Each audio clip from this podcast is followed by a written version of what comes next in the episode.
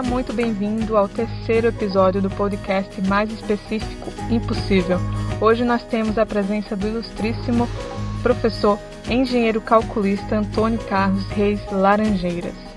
O professor ele é graduado em Engenharia Civil pela Escola Politécnica da Universidade Federal da Bahia, pós-graduação em Engenharia de Estruturas pela Escola Nacional de Engenharia, atual UFRJ, também passou pela Alemanha, pela Universidade do Texas, nos Estados Unidos, pelo Laboratório Nacional de Engenharia Civil em Portugal e também esteve em Paris, na França, fazendo sua pós-graduação.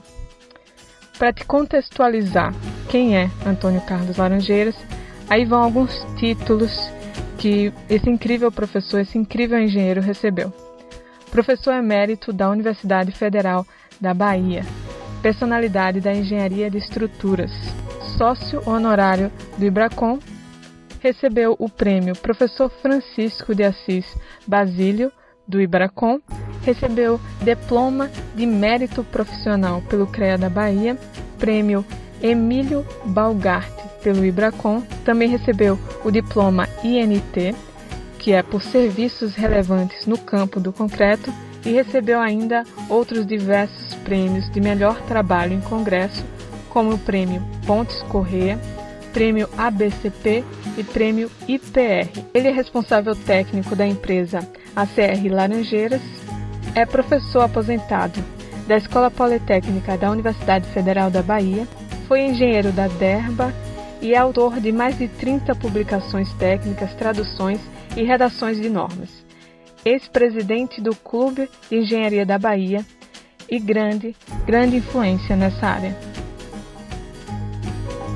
Eu agradeço muitíssimo a disponibilidade do professor e também gostaria de agradecer a todo mundo que enviou perguntas, especialmente a Leandro Ribeiro de Minas Gerais, William de Santa Catarina, Gustavo de Goiás, Elisandro Soares da Bahia, Luciana de Pernambuco e José Henrique de São Paulo. Agradeço a paciência de todo mundo em relação à publicação desse podcast e por enviarem suas perguntas. Sem mais delongas, professor Antônio Carlos Reis Laranjeiras.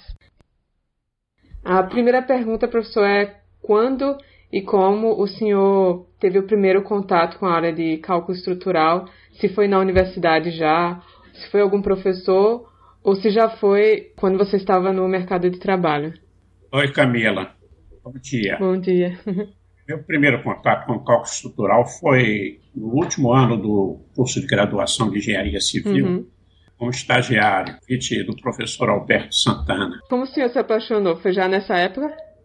Havia uma tendência, não é? Estava ainda em cerca que ia seguir e tive então esse primeiro contato, trabalhei durante um ano, uhum. depois continuei no escritório, estagiário, depois fiz parte do escritório há algum tempo, em suma, e aí fui realmente iniciando a minha carreira na projeto de estruturas.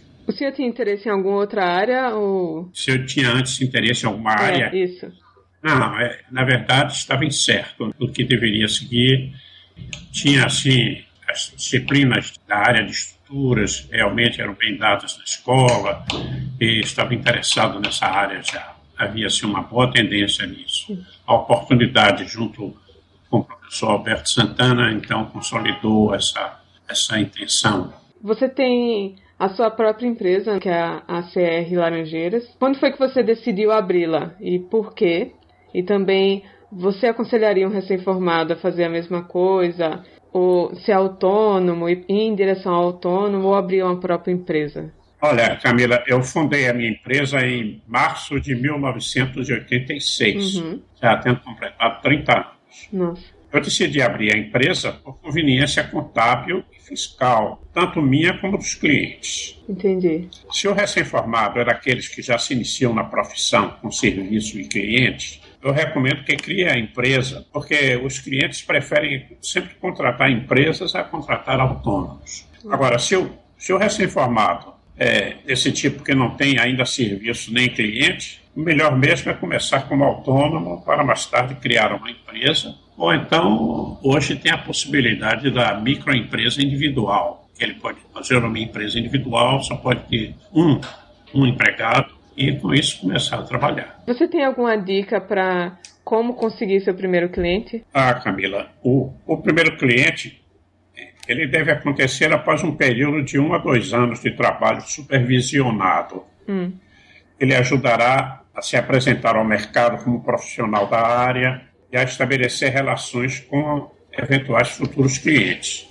Qual é a habilidade você considera que é indispensável um engenheiro calculista possuir? É, a habilidade que eu considero indispensável ao engenheiro calculista é, é a inteligência lógica, que permite a ele definir claramente o problema, resolver o objetivo do cálculo, dos uhum. quais não deve afastar-se, e que ele permite também escolher o melhor caminho em busca da, da respectiva solução. E, por fim, que ele permite avaliar se os resultados que ele achou, que ele encontrou, se realmente são confiáveis ou não. Então, a inteligência lógica é, para mim, a habilidade indispensável para um engenheiro calculista. Qual é a habilidade que um jovem engenheiro ele deve buscar desenvolver? Habilidade que não seja tão obviamente relacionada à engenharia civil. Olha, Camila, entre as habilidades que não estejam diretamente relacionadas com a engenharia civil, que o jovem engenheiro deve procurar desenvolver, eu distingo, entre outras, as seguintes. Primeiro, proficiência no inglês. Uhum. Segundo, adquirir competência na comunicação verbal e escrita, com destaque para a redação técnica. Entendi. Que a gente passa o tempo todo a escrever relatórios, memórias de cálculo, e precisamos realmente ter uma boa competência na redação técnica, especificamente. Em terceiro lugar, habilidade nas relações humanas e capacidade de trabalho em grupo. E, por fim, habilidade na informática, familiaridade no uso do computador, no uso dos aplicativos básicos como o Word, Excel, etc. E na comunicação à distância. E qual assunto técnico ou conceito um engenheiro que queira seguir essa área de cálculo estrutural ele deve se aprofundar, dominar muito bem? É sem dúvida, eu diria que é a análise estrutural, que permite ao engenheiro identificar as ações que atuam sobre a estrutura, determinar os efeitos dessas ações sobre as estruturas, ou seja, determinar os esforços solicitantes e as deformações, os deslocamentos da estrutura e ter uma, uma boa visão de como é que essas ações são, através da estrutura, conduzidas ao solo uhum. de fundação. Sem dizer que os outros são dispensáveis, não é isso? Não, entendi. Mas aquele que ele deve dominar bem é a análise estrutural. Uhum. O dimensionamento da estrutura, uhum. que pode ser qualquer material, outros materiais, além de concreto armado, aço, esses aí já são, é, digamos, assuntos específicos. Né? Entendi. Né? E que o fundamental é a análise estrutural. Entendi. Qual é o ponto forte e o ponto fraco que, de um modo geral, o senhor, ele, o senhor observa nos mais jovens engenheiros nessa atual geração que está entrando no mercado? O ponto forte dos engenheiros dessa geração atual que eu vejo é o conhecimento fundamental e o interesse que eles têm pela informática uhum. e pela telecomunicação, que já trazem consigo ao se formar. De um modo geral, hoje, todos os jovens sabem trabalhar bem com o computador, sabem bem de telecomunicação. Então, esse é o ponto forte. Agora, o ponto fraco está na constatação, que é largamente difundida, de que os engenheiros recém-formados não preenchem requisitos exigidos pelo mercado de trabalho. Eu destaco duas causas para essa suposta deficiência dos recém-formados. A primeira delas é que as empresas não esperam mais dos recém-formados como antes, que eles tenham um conhecimento fundamental e habilidades fornecidas pela escola, que, apesar de incipientes, se transformavam antes facilmente em competências com o treinamento em serviço, entre aspas, dentro da própria empresa, uhum. na terminologia usada pela Odebrecht há tempos atrás. Ou seja, antes era possível ao recém-formado suplementar suas informações ou complementar mesmo dentro da própria empresa. Uhum. Havia uma preocupação dentro das empresas em fazer os seus bons técnicos. As empresas hoje não agem mais assim. As empresas hoje têm pressa, que é um atributo dos tempos de hoje. Todo mundo tem pressa. Eles querem ter os engenheiros que produzam lucro desde o primeiro dia de trabalho. Eles pretendem que os recém-formados entendam, ao mesmo tempo, de técnica, de negócios, de finanças e de relações públicas para entendimento direto com os clientes. A segunda causa está nas escolas de engenharia, que são, ainda hoje, as mesmas instituições do meado do século passado, uhum. em sua filosofia, seus objetivos e sua metodologia arcaica e desprovida de razão nos tempos atuais.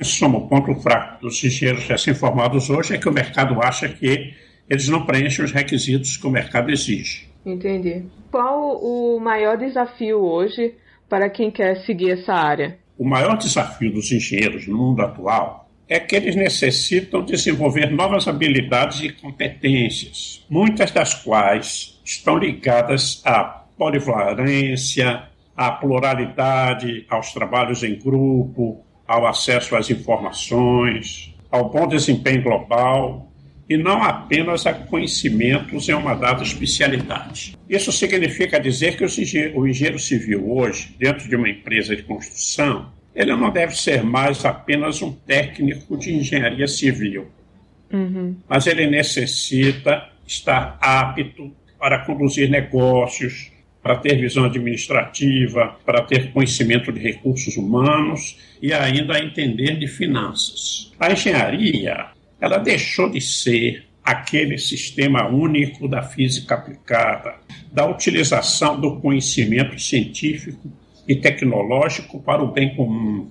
Para hoje, ela se fragmentar, se pluralizar no século XXI em diversos subsistemas todos com suas regras e linguagens próprias, como, por exemplo, o projeto, a tecnologia, a execução, a computação, a pesquisa, os negócios, o comércio, o planejamento, a liderança, relações humanas, comunicação, acesso à informação e, e outros mais. Né? É assim como a, a música. A música no início, no início, do século passado, quando não era música religiosa, se tocava nas igrejas, uhum. era música era música considerada profana. Mas hoje a música tem muitas vertentes.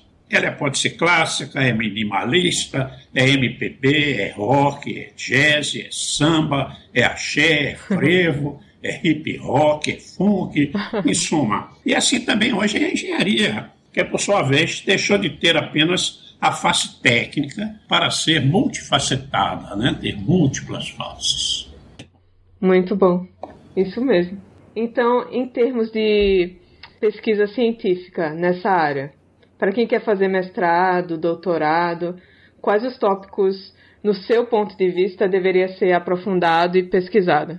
Na área de engenharia estrutural, uhum. é área específica, eu cito na área de análise tema de colapsos progressivos. Eu venho tentado até dar uma divulgação maior e estabelecimento de métodos de avaliação de sensibilidade a colapsos progressivos, ou métodos para evitar o colapso progressivo, principalmente os métodos indiretos, que têm base em teoria não linear, para análise e prevenção dos colapsos progressivos. Outro tema que eu diria é as estruturas integrais. Hum. Hoje nós estamos vendo uma série de acidentes com estruturas que, por falta de vínculos, por falta de redundância nas suas ligações com os pilares, dá o exemplo da, da ciclovia do Rio de Janeiro. Então, os os métodos de análise da, das estruturas integrais, dos efeitos de variação de temperatura, retração do concreto, em estruturas de edifícios ou mesmo em obras de artes especiais, é um assunto que possibilita a redução de juntas de dilatação, torna a estrutura robusta, é um assunto que merecia uma atenção maior da academia. Entendi. Ótimo. A outra coisa também que eu acho interessante, as ações do vento hum. e as respectivas análises dinâmicas em edifícios altos, 200 metros de altura, por exemplo. No Brasil, edifícios mais altos têm 160 metros, mas os edifícios muito altos eles vão acima de 600 metros. Mas se nós tivéssemos aqui estudos melhores sobre a análise de ações de vento, a nossa norma de vento está um tanto já ultrapassada, seria um assunto a análise dinâmica das ações dos ventos aqui do nosso país, a, a base dos edifícios, a altura dos nossos edifícios aqui do nosso país, eu acho que seria um bom assunto para a academia. Ótimo, professor. Ótimo mesmo. Você pode citar livros, artigos na área de engenharia civil, é, cálculo estrutural, que lhe impactaram, influenciaram, que te foram importantes? Eu tive um livro que teve um forte impacto nas minhas escolhas e nas minhas decisões quando eu tinha apenas dois anos de formado. Nessa época, eu estava fazendo um curso de especialização sobre concreto armado na antiga Escola Nacional de Engenharia da Universidade do Brasil, no Rio de Janeiro. Uhum. E um dos professores, é, professor Sidney, Sidney Santos, Sidney Martins Gomes dos Santos, ele levava frequentemente, quase todas as aulas, ele levava um livro grosso, um livro grosso de estática das construções, todo escrito em alemão. Nossa. O autor era Kurt Bayer. Ele mostrava aquele livro como se fosse uma joia, né? Ele elogiava o vasto conteúdo do livro na parte da estática, elogiava as virtudes gráficas do livro, uhum. elogiava o fato de que não se encontrava absolutamente o menor erro. Né? Além disso, ele costumava citar de que para ser um bom engenheiro calculista, naquela época, tinha de saber ler alemão, para estudar nos livros alemães, nas tabelas alemãs. Então, eu decidi imediatamente que, que eu tinha de providenciar, ainda no Rio mesmo, tomar curso de alemão para eu ter acesso à literatura técnica alemã. E assim fiz. Voltei, quando terminei o curso, continuei a estudar alemão, quando voltei para Salvador, e terminei de estudar na Alemanha com bolsa do governo alemão, e eu acho que grande parte desses desdobramentos se deve ao livro do Bayer. Entendi. Que é a estática, estática das construções. História interessante. O senhor aconselha hoje aos jovens engenheiros a aprenderem alemão? Não, não, não hoje não. não. Hoje eu aconselho estudar inglês, aprender inglês, dominar o idioma inglês. Porque eu, por exemplo, estudei na Alemanha, sou parte lá de aluno da, da Escola de Engenharia lá de Munique, recebo regularmente revistas, revistas lá da Universidade de Munique. Hoje há um interesse enorme na universalização do ensino, há uma disputa grande até dos estudantes estrangeiros. Ah, então, hoje se dá aula na, na Universidade lá de, de, de Munique em inglês. As revistas que eu recebo, algumas delas, o texto é bilíngue, é em alemão e em inglês. Hum. E algumas delas de pesquisas são todas em inglês. Então, Hoje, sabendo inglês tem a chave. Ah, entendi. Tem a chave de acesso a toda a literatura. Bem dito, é uma chave de acesso mesmo. É, já não é mais. Antigamente, não. Antigamente, nós não tínhamos computadores. Uhum. E os alemães tinham essa grande virtude. Dizia-se assim, quando se tem um problema de engenharia, espera-se que os alemães resolvam, façam as tabelas e os espanhóis traduzam. Interessante. Que é assim a gente resolveu os problemas. Então, entre nós aqui, na época, cálculo de pontes, as lajes de pontes, nós não sabíamos calcular. Uhum. Só depois das tabelas alemãs, o professor Rich, que usávamos para calcular lajes de pontes, edificações, edifícios, pórticos, edifícios de múltiplos andares. Então, tinham livros alemães que tinham tabelas. Uhum. Era tudo por tabelas. Entendi. Tabelas de dimensionamento, tabelas de análise estrutural. Eh, tinha uma coleção de Klein Logel, que eram, parece, seis volumes, tinham todos os tipos de pórticos, sobre todos os carregamentos, tipos de carregamentos, então tinham lá aquelas fórmulas, uhum. em função das inércias, etc. Nossa. Então, era tudo. O alemão era o grande fornecedor da bibliografia prática, prática profissional. Então, realmente, saber alemão é importante. Hoje não é mais. Quer dizer, não é mais tão importante quanto antes. Uhum. Bem, não é mais tão importante quanto antes. Entendi. Uhum. Saber inglês e alemão é melhor ainda.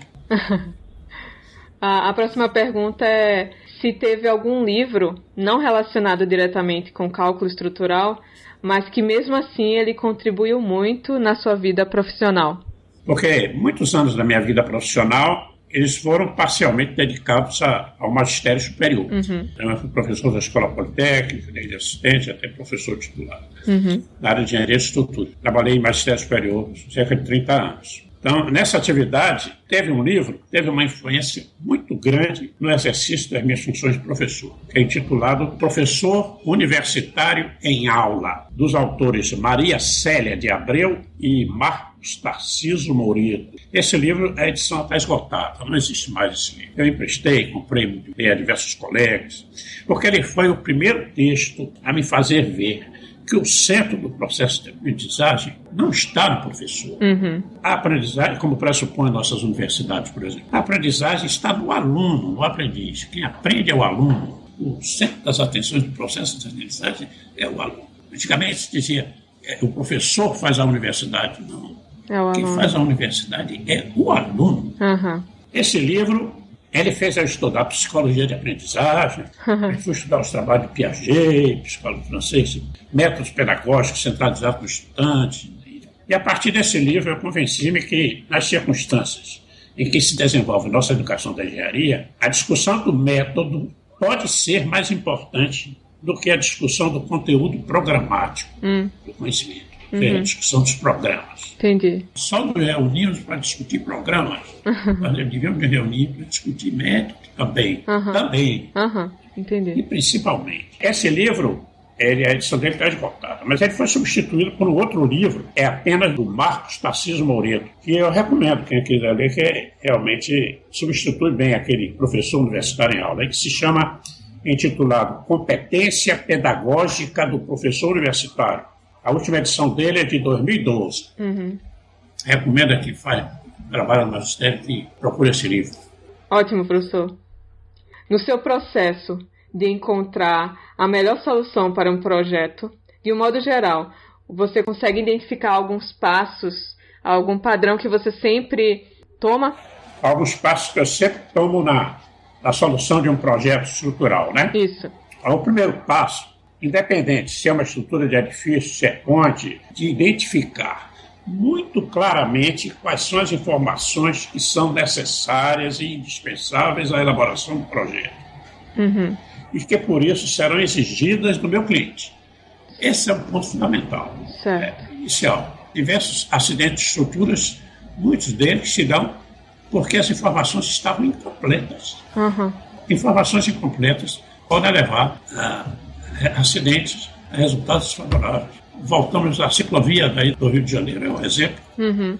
Tivemos aqui uma ponte de acesso aqui no Porto de Aratu, por exemplo, que com pouco tempo da ponte inaugurada, as vigas protegidas estavam todas, as armaduras estavam todas corroídas. O projetista, que era de outro estado, foi chamado para vir aqui para uma reunião. Ele veio cheio de livros para demonstrar que o processo estava certo. Nossa.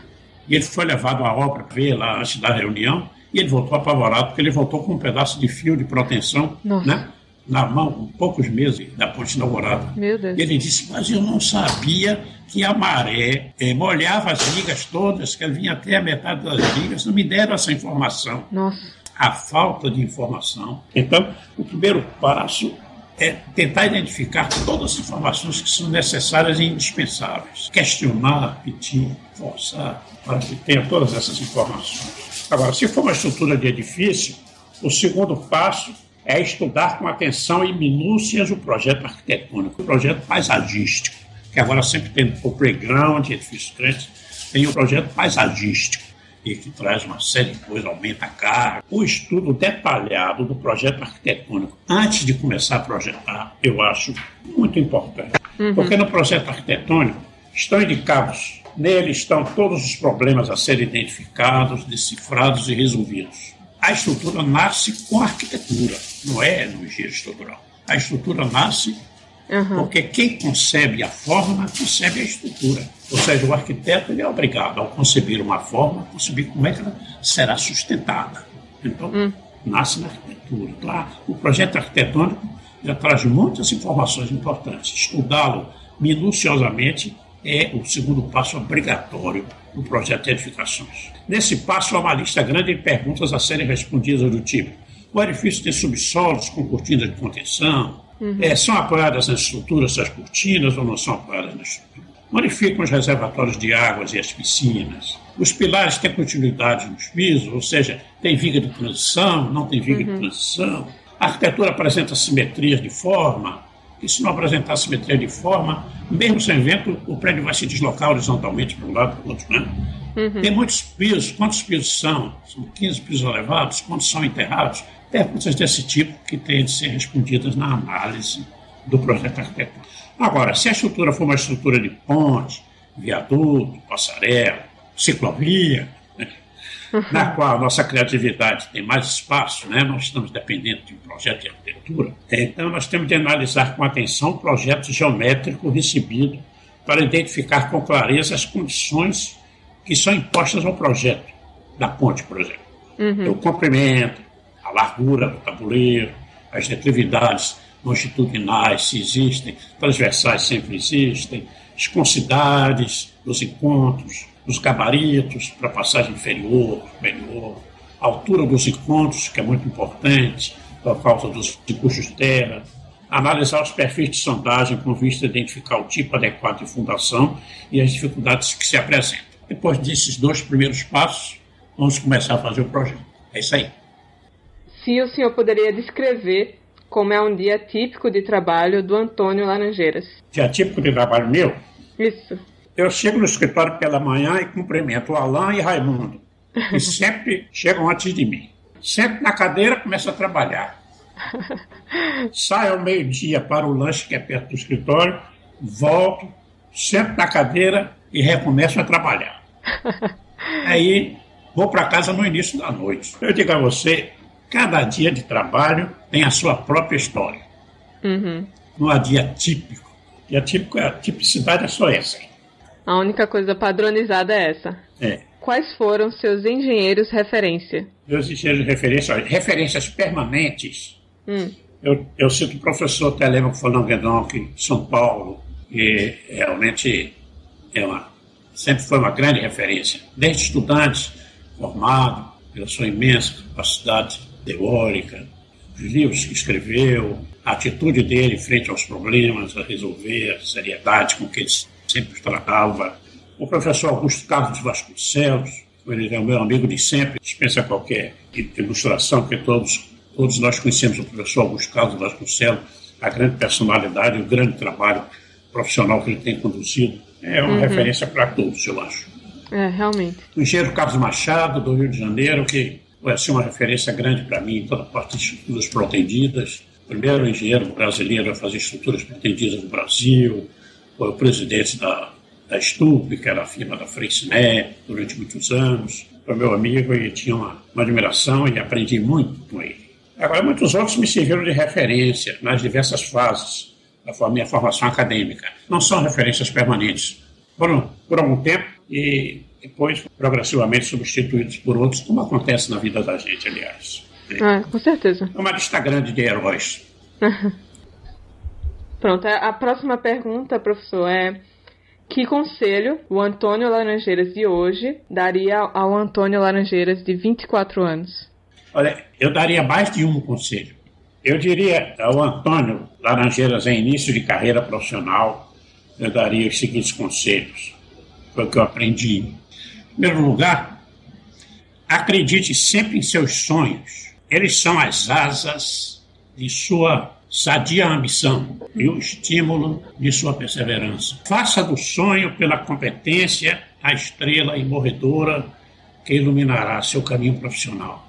Ali exigir persistência e estudo continuado. Aceite com benevolência a recorrência constante de seus erros, porque eles fazem parte inseparável de nosso trabalho e são uma fonte preciosa de nosso saber e experiência. Não condicione a qualidade de seu serviço a preço. Faça sempre o melhor. E lembre-se que depois de acertado, não há preço bom nem barato. Há apenas o preço acertado.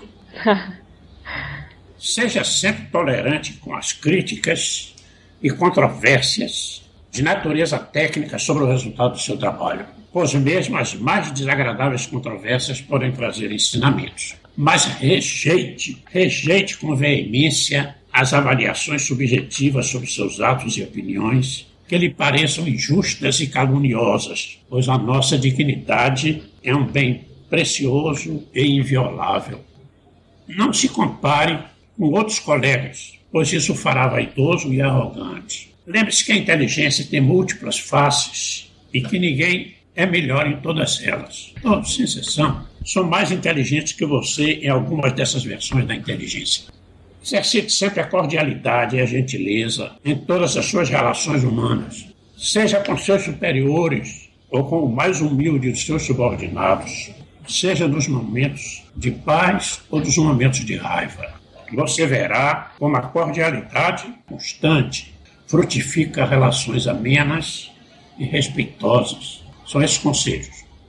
Muito bom. Agora, professor, a gente vai fazer uma pergunta de um dos nossos ouvintes. Ele é Leandro Ribeiro, de Uberaba, Minas Gerais. Ele mandou uma pergunta que é a seguinte: Eu gostaria de fazer uma pergunta para o Laranjeira. Sou formada há três anos e tenho a impressão de que formei sem saber muita coisa. Mexo com projetos complementares, mas não mexo com projetos estruturais, pois tenho certo medo, receio de fazer. Talvez até por falta de conhecimento. Ele pergunta: me indicaria algum curso, qual o melhor software para começar, como posso estudar e treinar cálculos de uma edificação através de um software?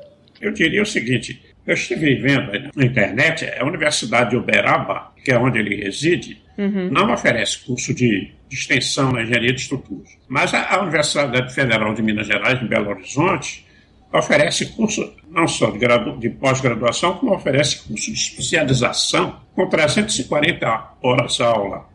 E é uma boa opção uhum. pela qualidade dos professores da, da Universidade Federal de Minas Gerais. Conheço alguns professores lá de excelente qualidade. Quanto ao software, para ele começar a trabalhar, os programas para projeto de edifícios disponíveis no mercado são por ordem alfabética. Primeiro tem o CIPECAD, que é distribuído pela Múltiplos de São Paulo. Depois vem o Eberic, que é uhum. é distribuído pelo Alto QI de Santa Catarina. E por fim tem o TQS, que é distribuído pela própria empresa TQS de São Paulo. Uhum. Todos esses softwares, eles são compostos por diversos módulos, o que permite ao Leandro adquirir, para começar, um módulo básico. Então, todos os três são confiáveis. Entendi. E a escolha, no caso de começar por um, um módulo básico, eu acho que no caso dele é mais uma questão de preço. Ele deve consultar os revendedores dos três programas e verificar qual deles enquadra melhor na, nos orçamentos dele, né, na disponibilidade financeira que ele tem. Uhum. Agora, a outra pergunta dele, que é como posso estudar e treinar cálculos de uma edificação através de um software? Bom, a melhor forma de você treinar cálculos de uma edificação através de um software é fazer esse treinamento supervisionado uhum. em um escritório de projeto e assistido por você mesmo através de estudo continuado em torno dos problemas levantados pelo próprio projeto. Quanto à manipulação do software, isso, isso você aprende com relativa facilidade, não tem a menor dificuldade. O problema é como resolver o problema estrutural. Isso eu acho que deve ser um progresso inicialmente assistido, uhum. supervisionado no escritório de projeto. Aproveitando a deixa da pergunta de Leandro, você tem alguma dica de como estudar, como se aprofundar em cálculo estrutural? Para estudar e se aprofundar em cálculo estrutural, a condição que eu acho inicial e fundamental é você ter um problema objetivo de cálculo estrutural para resolver. Uhum.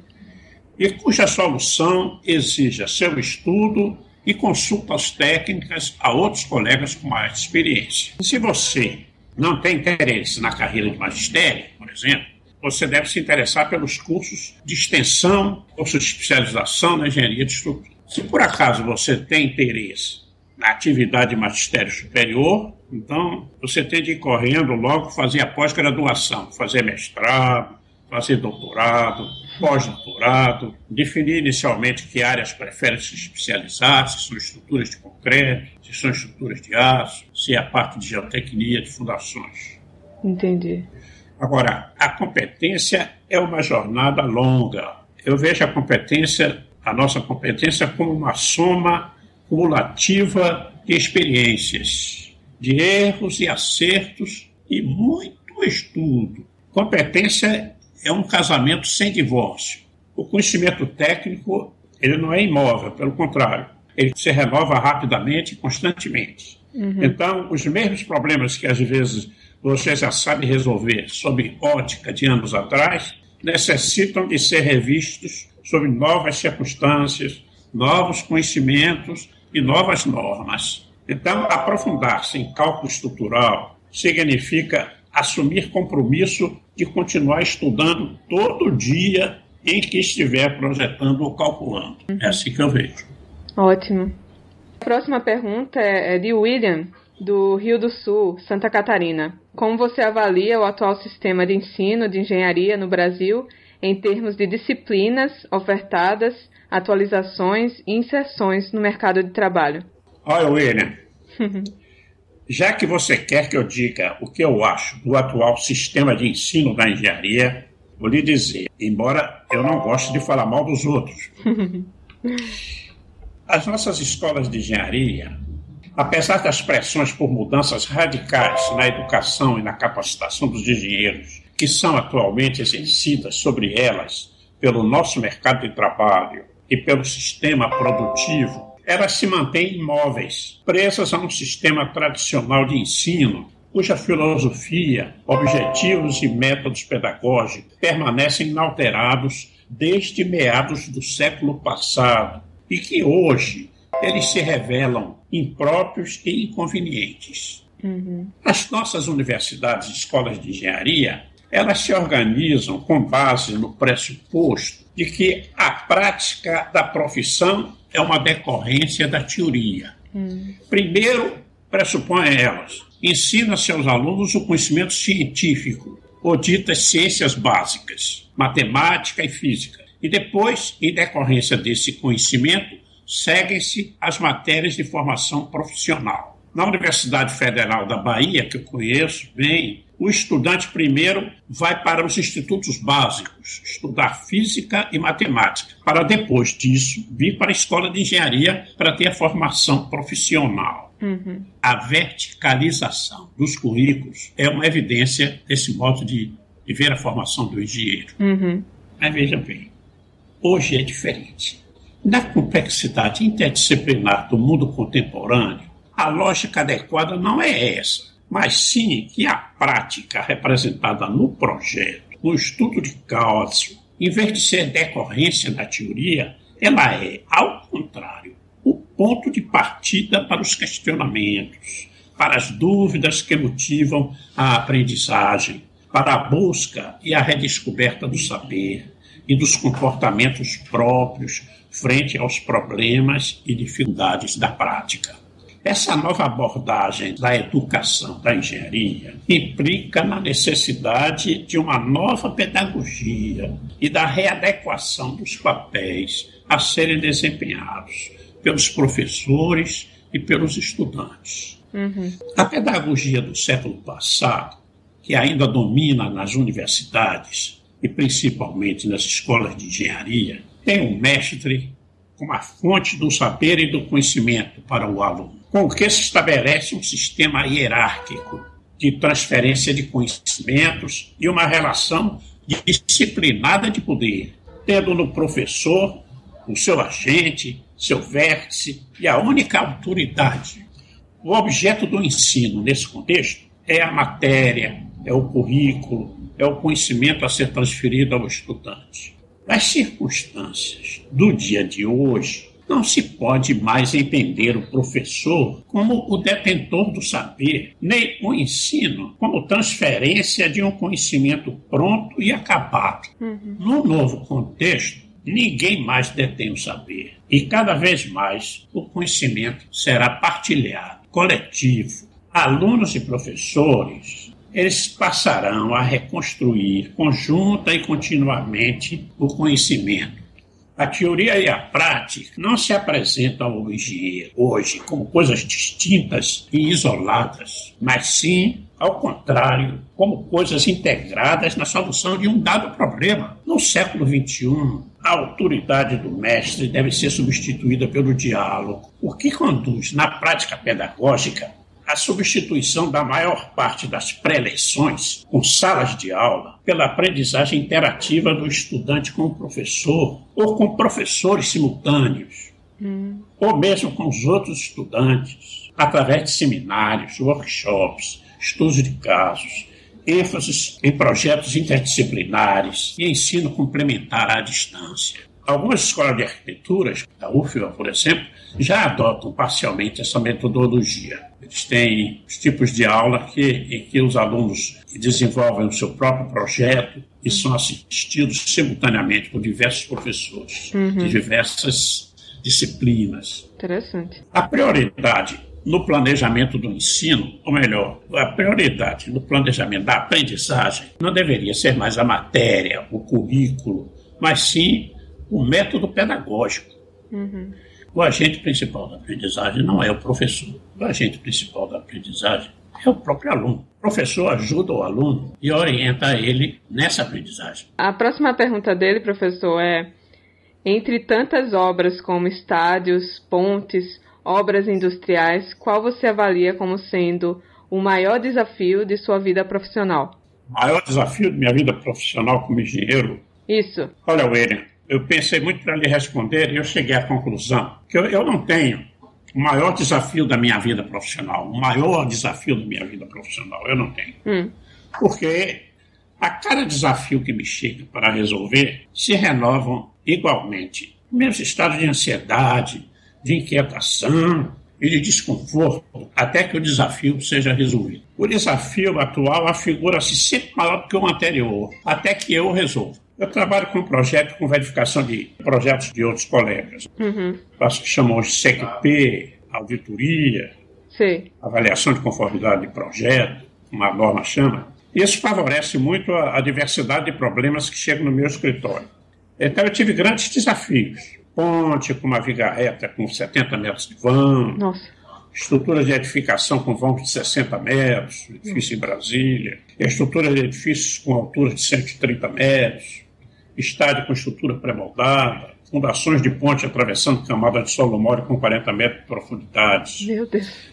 Mas cada desafio que chega até eu resolver, ele é o maior. Entendi. Você me pensamento interessante. Agora, professor, a próxima pergunta dele é: quando o senhor vai escrever um livro sobre estruturas de concreto? Quando o senhor vai escrever, professor? Camila, eu não tenho, eu não tenho nenhum plano de escrever, de escrever um livro. Sério, professor? No momento não tenho nenhum plano para não tenho planos para escrever esse livro. Mas tem público. Mas o senhor se interessa não? Eu, eu acho que, que hoje a difusão de conhecimento em grupos de discussão, hum. em conferências, palestras, isso com essa comunicação fácil e direta que hoje a gente tem através da internet, eu acho uma forma de comunicação muito dinâmica, muito produtiva, uhum. e, talvez mais do que o livro. Entendi. É, eu já prefiro escrever uma espécie de artigo, divulgar no grupo de discussão que eu tenho na internet, por exemplo, que é o grupo calculista, aí tem lá 1.600 associados. Eu acho que atinge rapidamente uhum. esse, essa informação, muito mais rapidamente, e é um público muito maior do que o livro. Não estou dizendo que não deva haver um livro, não é isso? Não entendi. Mas é, é uma opção. E a próxima pergunta dele é o que levou o senhor a escolher engenharia civil? É que na, na época de, de eu fazer essa escolha, as possibilidades de carreira de nível superior eram muito restritas, diferentes de hoje. Eu me formei em 1954, muito tempo atrás. Nessa época, as universidades tinham diversos cursos, mas como carreiras profissionais realmente, com ofertas de emprego garantidas, era medicina, engenharia e direito. Uhum. E quando eu comparei minhas aptidões, né, minhas preferências, fui para engenharia.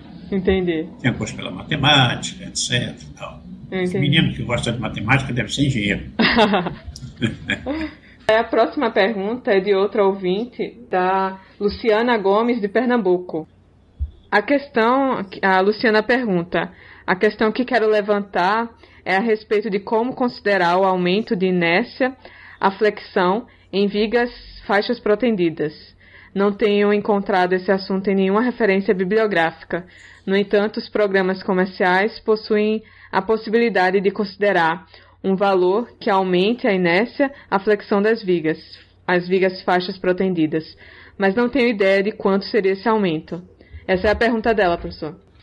É preciso você notar que esse aumento de inércia das vigas faixas protendidas, na verdade, é um aumento fictício. É uma forma indireta de considerar o efeito que a proteção exerce sobre a deformação dessas vigas. Uhum. realmente o efeito isolado da proteção, se você considerar o efeito isolado da proteção, esse efeito é equivalente a um carregamento de baixo para cima, um carregamento ascendente, que faz a viga se encurvar para cima e de tal modo que as cargas, ao agir, têm assim uma parcela da flecha uhum. que provocam a flecha que é medida da horizontal para baixo. Ela, a flecha é reduzida por essa contraflecha que a proteção provoca.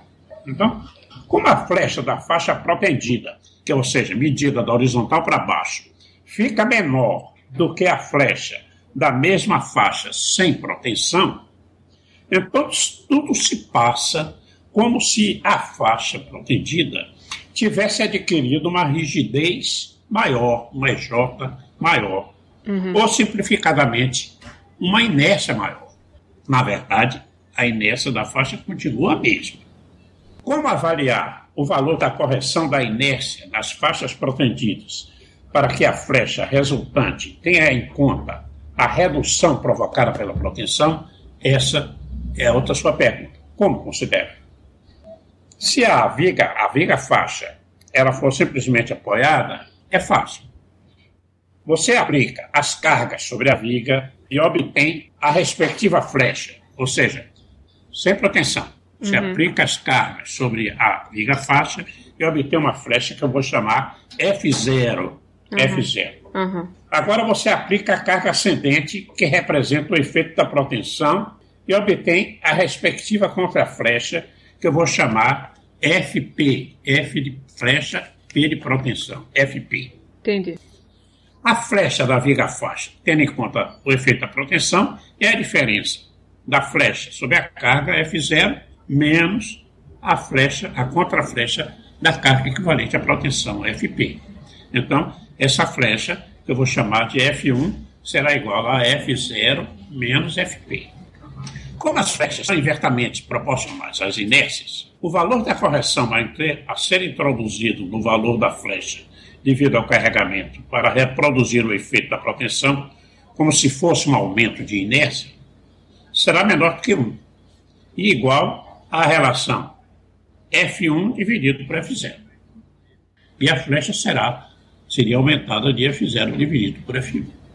Agora, agora, Luciana, há um procedimento que você pode usar indistintamente em vigas faixas protendidas, simplesmente apoiadas ou contínuas, qualquer viga faixa, qualquer sistema estático, e que é o seguinte: você acrescenta nas vigas faixas protendidas, no próprio modelo do programa, as cargas ascendentes da proteção. E assim não precisa corrigir os valores de inércia das faixas protendidas.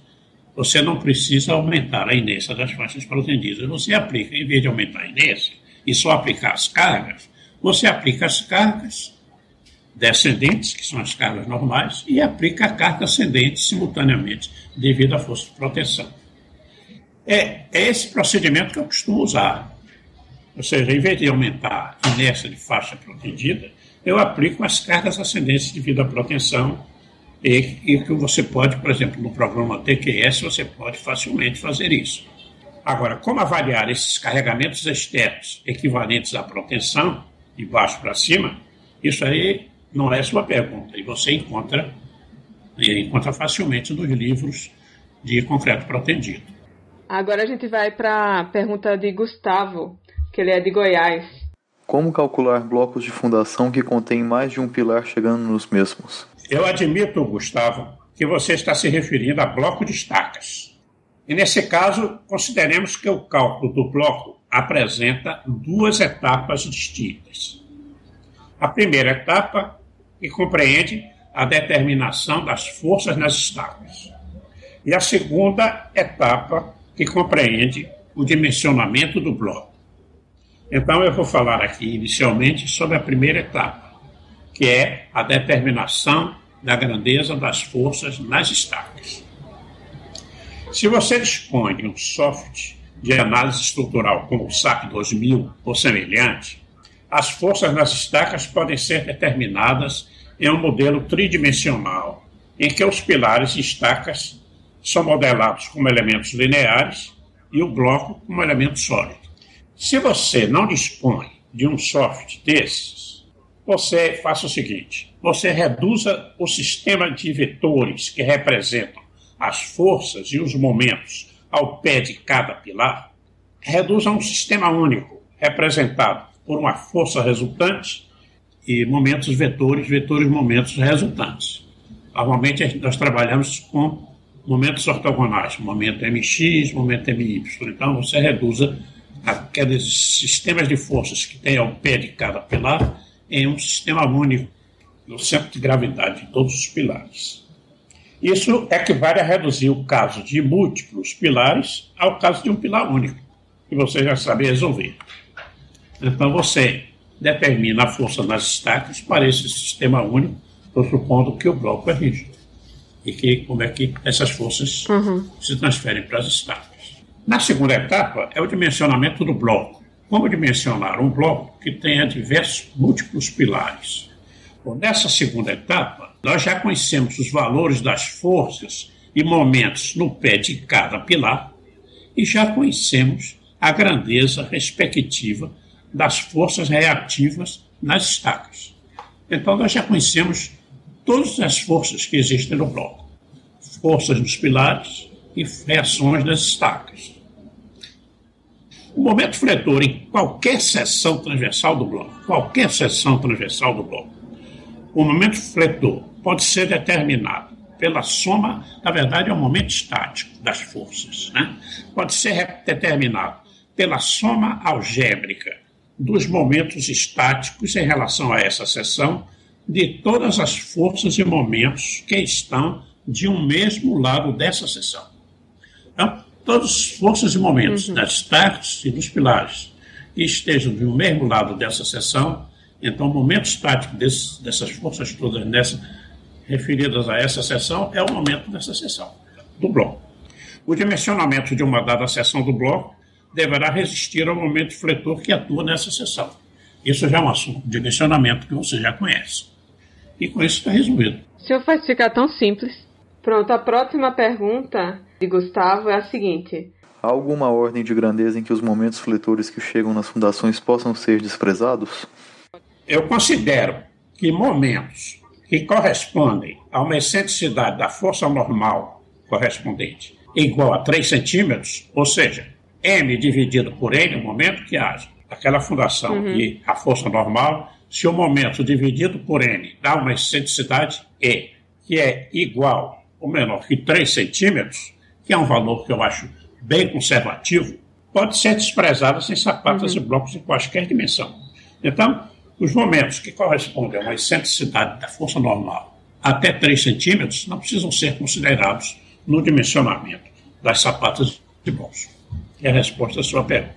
A resposta está conservativa. Qual critério o Laranjeiras utiliza para definir as fundações, ou seja, a base do pórtico, como rotuladas ou engastadas? Eu presumo, eh, Gustavo, eu presumo inicialmente que, independentemente do tipo de fundação, sapato, bloco de haverá sempre um engastamento parcial correspondente à rotação da própria fundação. Isso quer dizer que nenhum pórtico, o pressuposto inicial é que nenhum pórtico será articulado nem será perfeitamente engastado na fundação todos os nós de pórtico na fundação, eles serão parcialmente engastados, portanto, eles não são nem articulados nem perfeitamente engastados. A forma simplificada de modelar um pórtico de modo a reproduzir essa premissa é acrescentar abaixo da fundação você acrescenta mais um lance de pilar, como se o pilar tivesse se prolongado. Daquele nó da fundação existe mais um outro pilar abaixo um prolongamento do pilar de cima, hum. como se fosse um lance imaginário, fictício, mantidas as mesmas dimensões, modo de elasticidade do pilar real que está da fundação para cima. Esse lance imaginário, você faz ele articulado na extremidade inferior. Articulado, porém sem deslocamento. Articulado, quer dizer, livre a rotação apenas. E seu comprimento não, o, problema, o comprimento desse pilar é que é, é, é o problema. Né? Ele não deve ser inferior a 30% do comprimento do pilar real, o pilar de cima. Ou seja, com isso, uhum. esse limite inferior impede que o pilar real funcione como perfeitamente engastado.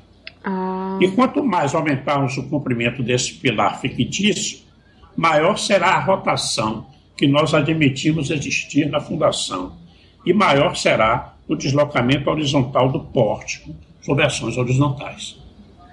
Entendi. Se você é, quiser conhecer uma forma relativamente simples de avaliar essa rotação de sapatos em funções da característica do solo, para assim definir o comprimento desse pilar fictício de uma forma mais fundamentada, uhum.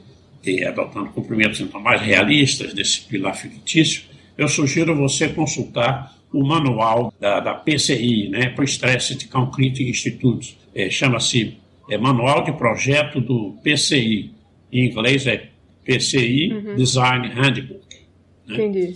E o capítulo Análise e Dimensionamento você achará algumas informações interessantes e simplificadas para cálculo dessa rotação que pode existir é, no pé do pilar.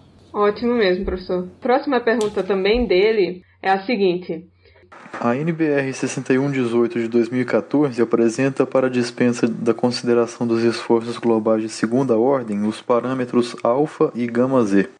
O parâmetro alfa, de acordo com a norma, pode ser utilizado para estruturas reticuladas simétricas. O parâmetro gama z só é válido para estruturas de no mínimo quatro andares. Como ficam as demais estruturas, como edificações térreas e sobrados não simétricos, por exemplo? Olha, Gustavo, as estruturas térreas e sobrados que você cita aí como exemplo, mesmo que seus deslocamentos horizontais sejam grandes, mesmo que os deslocamentos horizontais sejam muito grandes, elas dispensam consideração dos efeitos globais de segunda ordem, porque as forças normais que agem nos pilares dessa estrutura têm pequeno valor e, portanto, os acréscimos de deslocamentos que essas forças normais produzem, pelo fato de elas serem pequenas, são desprezáveis. É, eu sugiro a você consultar a própria norma que você citou, 6118-2014, artigo 15.4.2, no último parágrafo, tem uma nota explicativa sobre isso. Agora, o que acontece atualmente é que, com a disponibilidade atual dos programas sofisticados de computador que nós temos, não é mais necessário calcular esses parâmetros uhum. alfa, gama, z, para decidir se, se é dispensável ou não a consideração de efeito de segunda ordem. Então, aquele cálculo para saber se, se os momentos de segunda ordem são maiores que 10%, ou menores inferiores a 10% dos momentos de primeira ordem, para saber se considera ou não considera. Uhum. Não há mais necessidade disso. Os programas de computador hoje, eh, eles já consideram sempre, sem dificuldade, esses efeitos adicionais, sem sem absolutamente exigir que seja previamente calculado Entendi. alfa e gama z. Ao calcular o vento de uma edificação, às vezes o coeficiente de arrasto está fora dos gráficos adotados pela norma. Como proceder neste caso? Nos casos, que, os casos que extrapolam as regras e as informações de nossa norma 6123 de 1988, que é a norma de ações de vento, nós somos obrigados a recorrer a normas estrangeiras, oficiais, uhum. e que estejam em vigor. Eu sugiro a você que recorra à norma portuguesa, está no mesmo idioma, da norma portuguesa que é específica sobre a ação do vento, que é a norma NP, NP que é norma portuguesa, EN que é norma europeia, EN, E de europeia e N de norma. É, o número é 1991-1-4 é uma norma de 2010, que é subordinada ao Eurocódigo 1. Referência a essa norma estará se alinhando aos conhecimentos mais atualizados, já que a nossa norma ela já tem 28 anos, né? Sai em vigor. Nossa. Com a mesma redação. Uhum. Essa nova portuguesa ela é bastante clara em sua regulamentação e é rica em informações a respeito do vento. Ela não chama exatamente coeficiente de arrasto, tem outro nome, mas é é fácil você identificar pela, pela semelhança. Como detalhar vigas com seção variável no vão? Ah, Gustavo, as regras do capítulo 18 da norma, da norma BNT-NBR 6118 de 2014, de detalhes de armadura para vigas de seção constante, elas são igualmente válidas para as vigas de seção variável destacando-se a regra do artigo 18.2.3 no caso de mudanças de direção da armadura de tração devido à variação de altura da viga. E a regra do artigo 18332 de espaçamento transversal dos estribos duplos ou triplos nos casos em que a viga aumente sua largura para mais de 40 centímetros. A gente vai para a pergunta do nosso ouvinte, do José Henrique. José Henrique, Isso, de São, São Paulo. Paulo. Ele, a pergunta dele divide-se em duas perguntas. É. Então eu vou responder inicialmente o primeiro questionamento. Na primeira pergunta, ele diz que tem um bloco de estacas que serve de apoio a um pilar com a seção em forma de U e cujas abas maiores chegam a ter 12 metros de comprimento, solicitado por força normal e momento fletor. Então, é um pilar em U em que as abas maiores têm comprimentos de. as pernas do U têm 12 metros de comprimento. Ele deseja saber como avaliar os esforços em cada estaca e como avaliar os esforços no bloco para seu dimensionamento. Vou responder como é que eu resolvo esse problema no meu escritório. Né? Eu vou começar pela determinação dos esforços das estacas. Em seguida, eu passo a dizer como é que eu determino os esforços no bloco utilizando o de elementos finitos SAP 2000. Para determinar os esforços das estacas, eu utilizo o modelo gerado no SAP, no SAP 2000. Nesse modelo, eu represento as estacas como elementos lineares, nós chamamos frames, com as características geométricas das estacas. E o bloco como um elemento plano, um shell, com as características geométricas do bloco. Não fosse um shell com a espessura do bloco, etc., mas como shell. Uhum. As estacas são consideradas articuladas nas pontas, nas suas pontas. Todos os nós do elemento, dos elementos finitos do shell, que é do bloco, todos os nós dos elementos finitos do bloco, incluindo os nós que representam o topo das estacas, num comando que é o Global Constraint. Esse comando faz com que todos os nós se movam conjuntamente como se fosse um bloco rígido. Nesse mesmo modelo, a força normal acrescida do peso do bloco e o momento fletor respectivo são aplicados no nó que corresponde ao centro de gravidade da seção em U do pilar. A resolução desse modelo fornecerá os esforços atuantes nas estacas.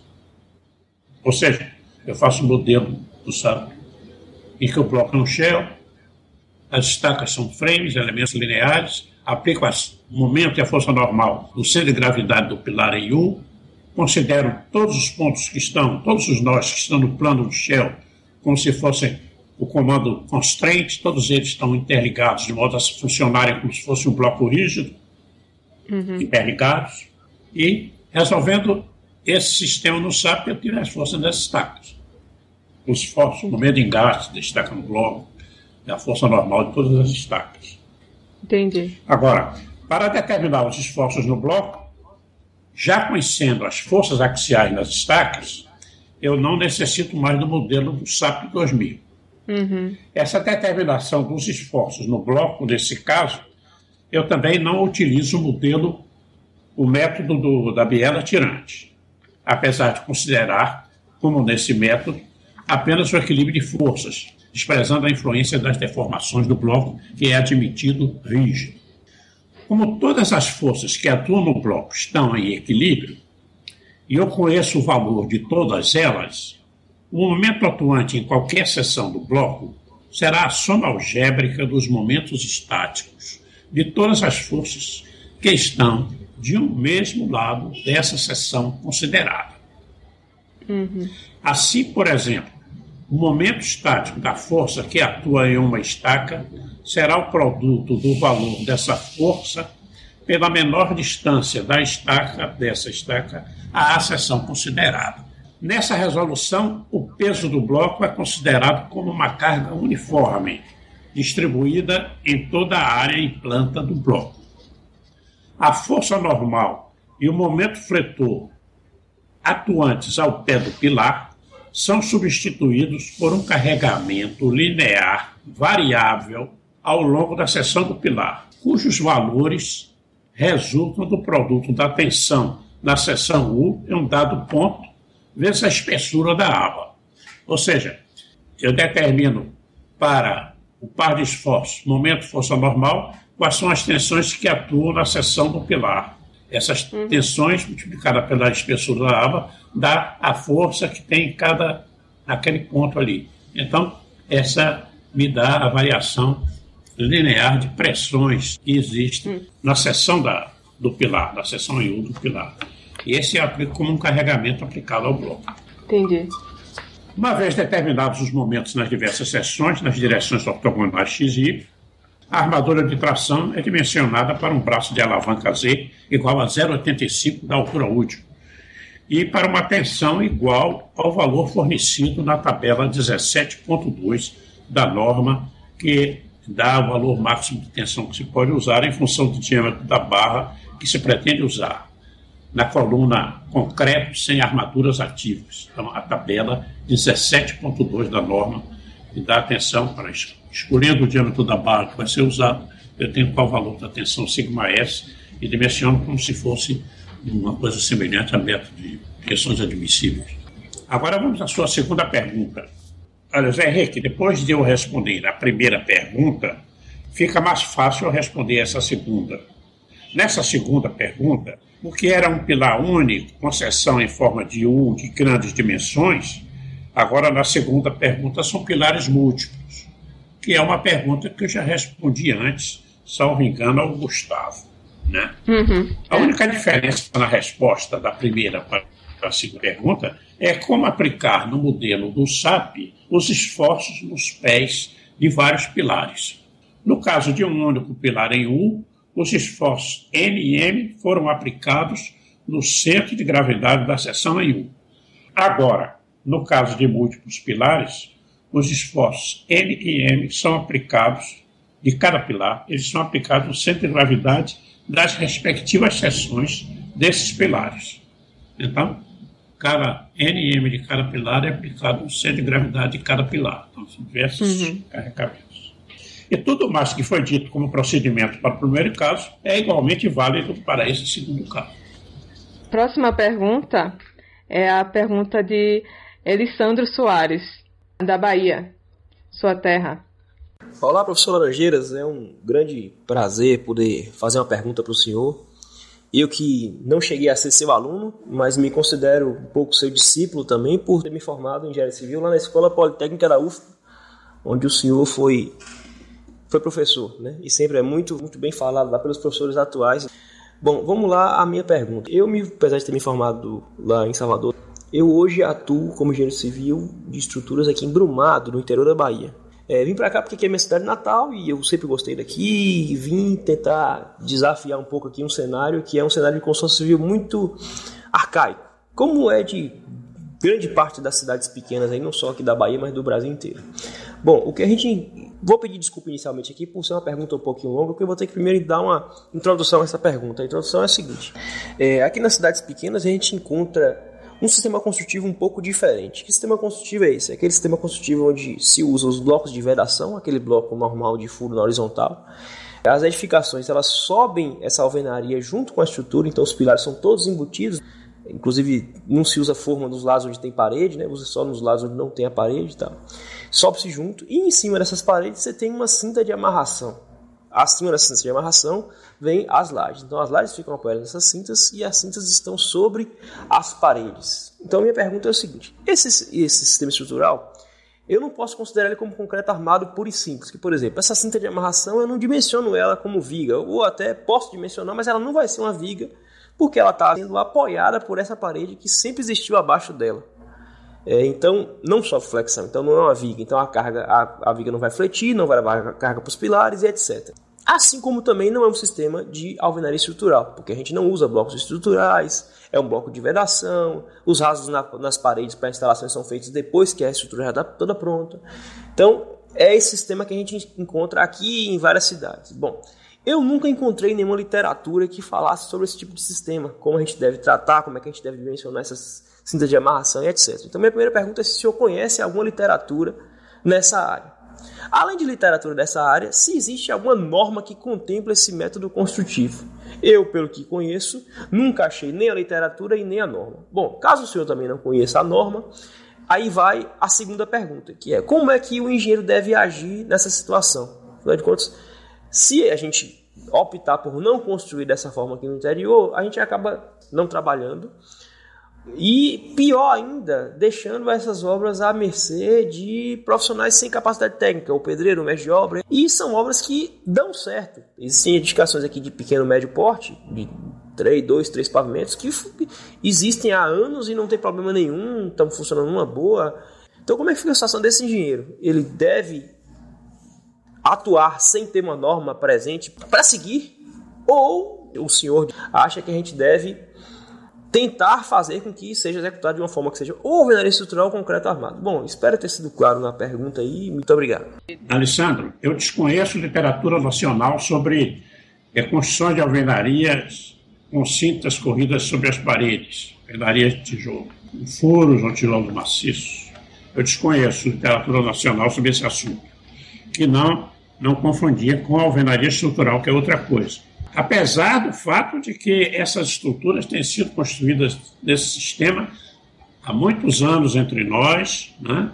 as invasões aí são, estão como exemplo, e até mesmo houve uma época, alguns poucos anos atrás, que as edificações ditas de baixa renda, ela, com três até quatro pavimentos, elas eram construídas dessa forma, né? com, com alvenaria de tijolo e cintas sobre as paredes, aqui em Salvador. Nas, nas vezes em que eu fui desafiado a verificar construções desse tipo, inclusive para emitir parecer sobre desabamentos ocorridos, que houve diversos desabamentos, eu sempre recorri às informações da norma alemã respectiva. Os alemães têm uma norma, que é a norma TIN DIN, que é indicativa de norma alemã industrial, né? é 1053-1, parte 1, que é, traço 1 é porque é parte 1 norma se divide em diversas partes. A parte 1 é sobre projeto desse tipo de estruturas. Que comprimentos podem ter os panos de parede sem ter contraventamento transversal, em suma, como considerar as pressões, como calcular o efeito de... Tem métodos, tem métodos simplificados e tem métodos até mais sofisticados. Se você, de algum modo, tiver acesso a essa norma, uhum. Você realmente verá que lá você tem muitas informações a respeito. Aí tem a segunda pergunta que ele faz, que é como devem se comportar. Como devem se comportar os engenheiros com essas obras desse tipo, sem, sem ter normas, é, sem ter livro técnico, é isso que você diz. Né? Isso, é. Deve proceder como você, Alessandro, como você está a fazer, buscando as respectivas informações técnicas nas diversas fontes de informação disponíveis, como um suporte indispensável às responsabilidades técnicas que você vai ter de assumir. Essa é a atitude. Aí agora a nossa última pergunta. Foi muito bom, professor, receber o senhor. Excelente mesmo. Se fala muito de bom senso na engenharia civil. O que é bom senso para o senhor e como aprimorar e desenvolvê-lo? Bom senso na engenharia civil. Olha, eu diria que ter juízo é ter bom senso. É diz que bom senso é a habilidade de fazer escolhas sensatas e inteligentes com cautela e equilíbrio, entre aspas, né? Uhum. Abre aspas, consenso é a habilidade de fazer escolhas sensatas e inteligentes com cautela e equilíbrio. Uma definição que você encontra na internet. Agora, bom senso da engenharia civil é a habilidade de, em frente a um problema a ser resolvido, adotar decisão que atenda à cautela pela segurança e às exigências normativas, que concilie as necessidades construtivas, que contemple a sustentabilidade, que respeite a ética profissional e as regras morais, e, ao mesmo tempo, que não prejudique a economicidade da obra. Fazem parte do bom senso as habilidades em distinguir o certo do errado, o confiável do duvidoso, o fantasioso do real, o principal do secundário, o adequado do inconveniente, o ético do amoral e, principalmente, a habilidade de refletir multidisciplinarmente. Você pergunta, como desenvolver e aprimorar o bom senso? Uhum. Bom, o bom senso é uma habilidade que se desenvolve com a evolução do conhecimento e da experiência multidisciplinar. e na medida em que dominamos a capacidade de pensar e de decidir multidisciplinarmente, com objetividade, competência, sensatez, cautela, ética e economia. O bom senso se aprimora na medida em que é exercitado com sucesso e se consolida como um atributo da competência e da ética. Galera, antes de finalizar, eu só queria dar uma dica bem interessante. É uma página do Facebook chamada As Melhores Práticas. Essa página é feita pelo engenheiro William Eduardo Nichelati, muito interessante. A proposta deles ser um banco de dados das melhores práticas na engenharia civil. Então, todo mundo pode contribuir, mandar para o William uma prática interessante. E a ideia dele é essa mesmo, criar um banco de dados, um banco de referências para nós engenheiros civis. Então, dá uma olhada lá. Já tem, acho que mais de duas mil, três mil curtidas. Muito, muito válido, uma fonte incrível. Valeu, pessoal. Até a próxima curta, compartilhe, que só assim a gente vai conseguir manter a constância dos nossos episódios. Obrigada mesmo. Tchau, tchau.